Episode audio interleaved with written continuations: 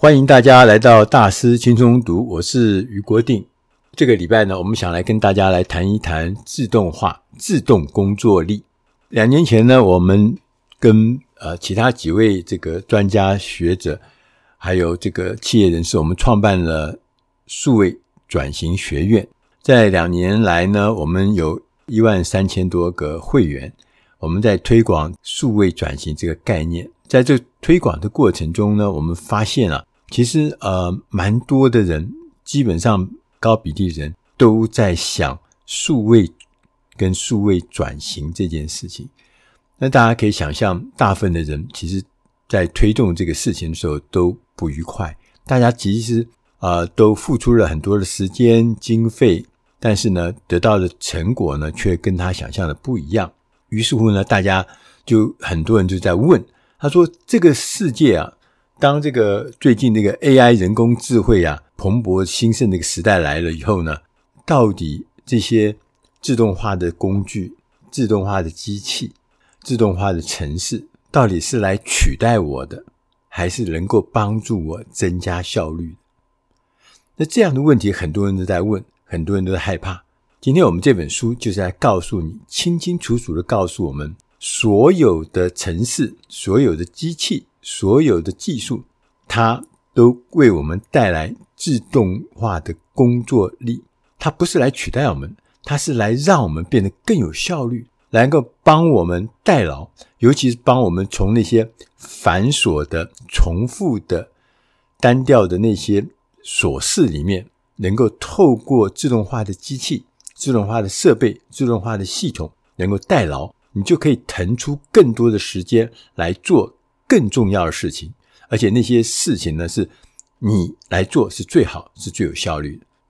讲到这边，我们就要回过头来讲，看看我们今天选读的这本书，它的英文名字叫《Automate Your Busy Work》，我们翻译成“自动工作力”。它有一个副标题是说，我们要保留时间跟脑力啊，给更重要的事情。我们这本书的作者艾特金·坦克。Tank 先生他是生产力跟自动化的专家，他也创办了一个叫 Jetform 的一个自动化的公司。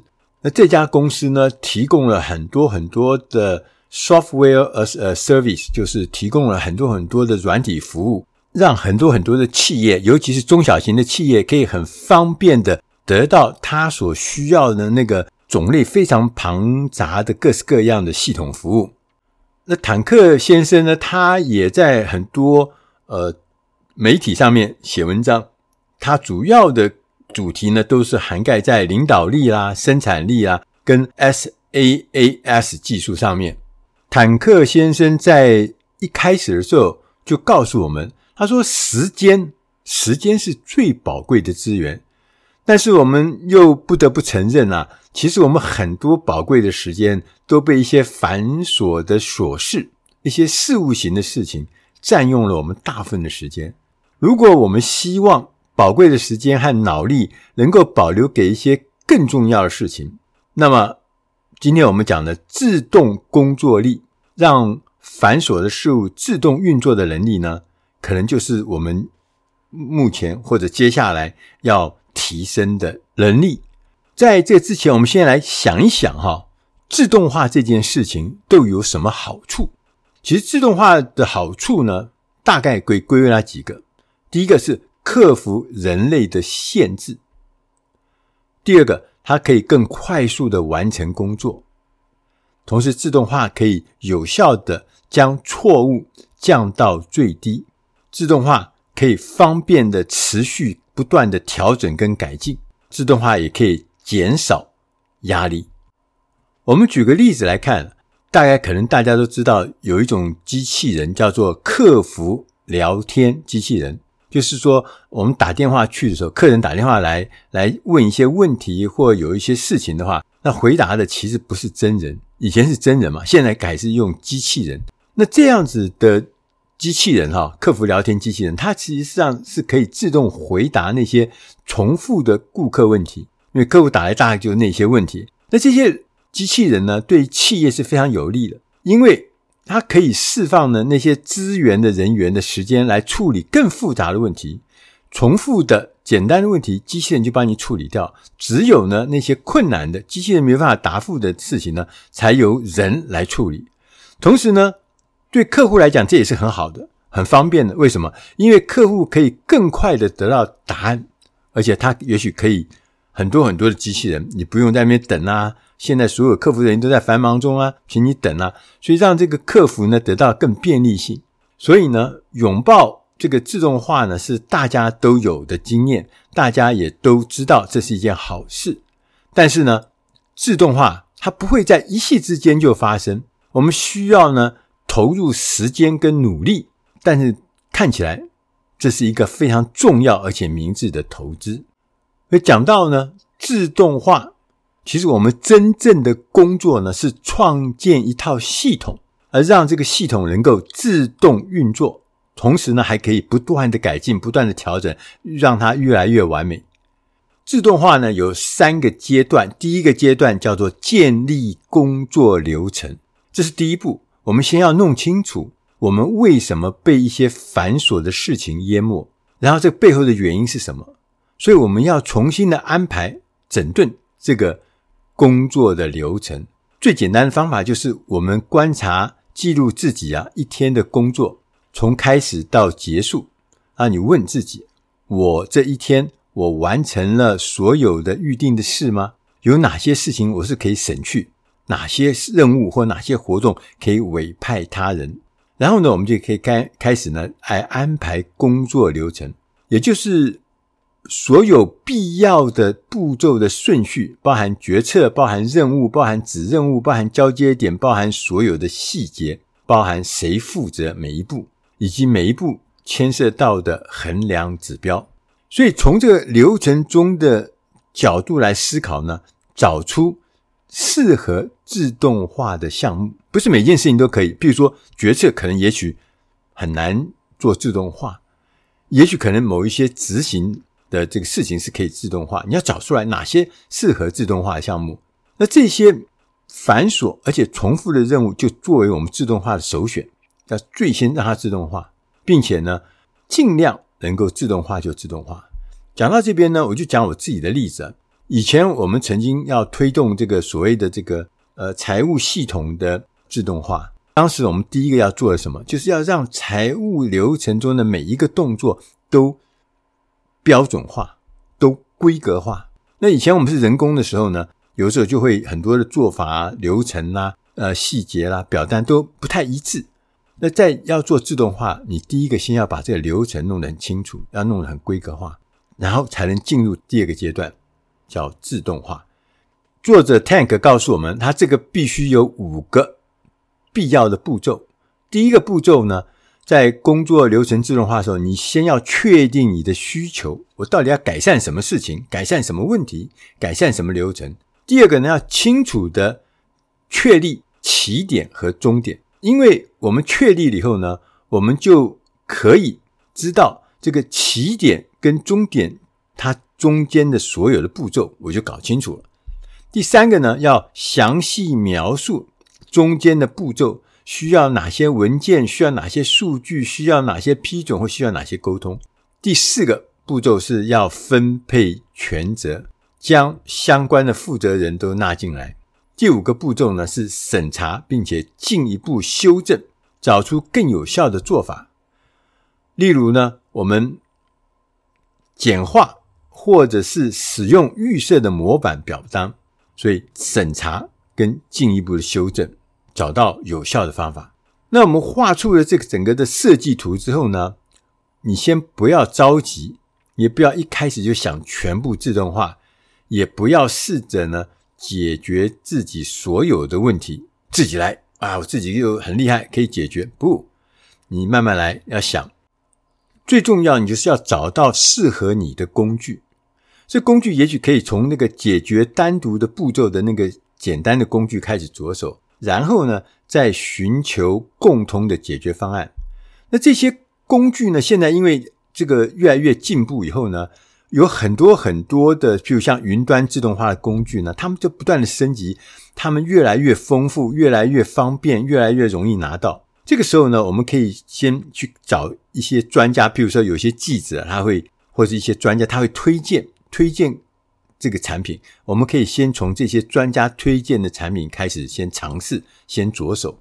同时，我们也可以到那个一些特别的网站，譬如说有一个网站叫做 www 点 g good 鸡那个 g 哈 g two g 二 dot com 这样子的软体跟服务的评价网站，它会评价哪一个系统好用，哪个系统有什么特色。你就是在这些专家或者是这些网络上面的讯息的帮助之下呢，你就可以开始尝试找到适合你的工具。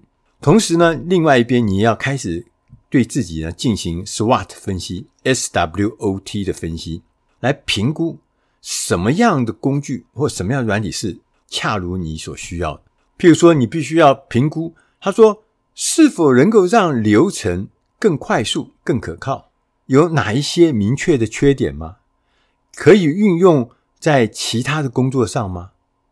万一需要的话，移转到别的工具会很困难吗？万一有员工离职的话，会发生什么事？其实这些上面刚刚讲的这些问题啊，我自己人生的经历曾经全部碰过。就是我们根本就搞不清楚什么东西才是最适当我们的，我们就急急忙忙开始要跨到下一步去，就是要进入。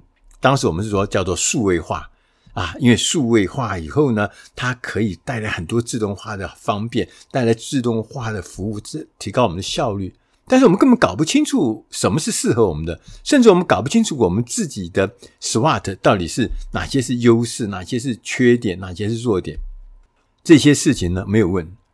所以呢，我们当时后来就被什么？被那个软体公司牵着鼻子走，因为。资讯不对称，我们不是这方面专家。那他跟你讲一个，他你为什么应该要买这个？你为什么应该买那个？你应该为什么用这个？然后我们就被他牵着鼻子走，那花的钱就越来越多。我们原来认为大概花一千多万、两千万就可以了，做一个 ERP 的系统，结果我们花了六千万买机器，就后来又花了六千万买一些系统啊、设备跟软体，还有人员的服务，我们花了上亿的钱，最后是一个失败的。所以在自动化的过程中，你要先把这些事情先搞清楚，然后才能进入第三个步骤，叫做建立系统。自动化系统建立起来以后，更重要的呢，除了有这个系统，还要不断的、不停止的精进跟迭代。事实上呢，没有任何一个作业流程一开始就是完美无瑕的。随着这个时间啊，或者说这个工作流程，你会发现可能有些是。不合时宜的工作流程自动化呢，所以必须要呢不断的精进，不断的迭代。而在这过程中，我们必须要利用那个 KPI，就是关键绩效指标呢，来测试所有的方案、所有的流程，然后呢，收集各式各样各方的意见，包含那个利害关系人啊，你用户啦，你的同仁啦，那把这个意见，把这些指标。上面所得到的讯息呢，作为我们改善跟增强工作流程的重要的参考，有三个基本的策略。这三个基本策略呢，都是非常呃，在管理学上面的这个重要的技术。呃，听起来也许如果你没有听过哈，也许你可能会听得那个糊涂糊里糊涂的。那我稍微讲一下，那不要讲得太深哈。这个第一个基本策略就是日本的改善哲学，要了解我们的客户。同时也要了解我们的目前的流程啊，到底有多少符合顾客的需要。同时要给员工权利，让他们拥有改善的工具。这第一个。第二个叫六标准差。我不知道大家有没有听过这个六标准差？在呃，大概以前那二十年前，六标准差曾经变成我们在工业生产上面，或者说服务上面一个很重要的工作标准。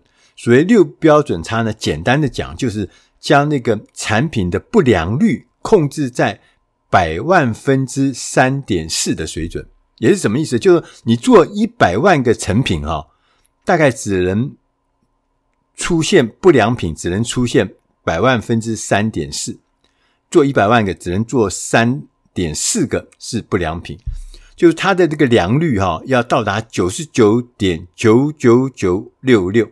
就基本上大概就已经到百分之一百这么高啊，那你要做到这样子的标准的话，这个六标准差的话，就是要持续不断的改进，让它才能接近六标准差。第三个基本策略叫做金石管理。这个金石管理在过去几年曾经非常受到欢迎的金石创业、金石管理。那金石管理里面最重要一件事情就是快速的实验，同时不断的来改进，不断的来重塑，不断的迭代，让这个工作的流程或产品呢，来不断的改善，最后达到呢最大的效率。这就是精实管理。所以这三个基本策略，不管是改善哲学，不管是六标准差，不管是精实管理。如果你有需要，你当然是可以去大西庸读的这个官网上面看那个比较详细的说明跟介绍。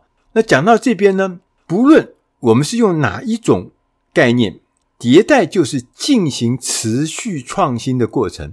我们要持续的精进，持续的升级，绝对不可以安于现状。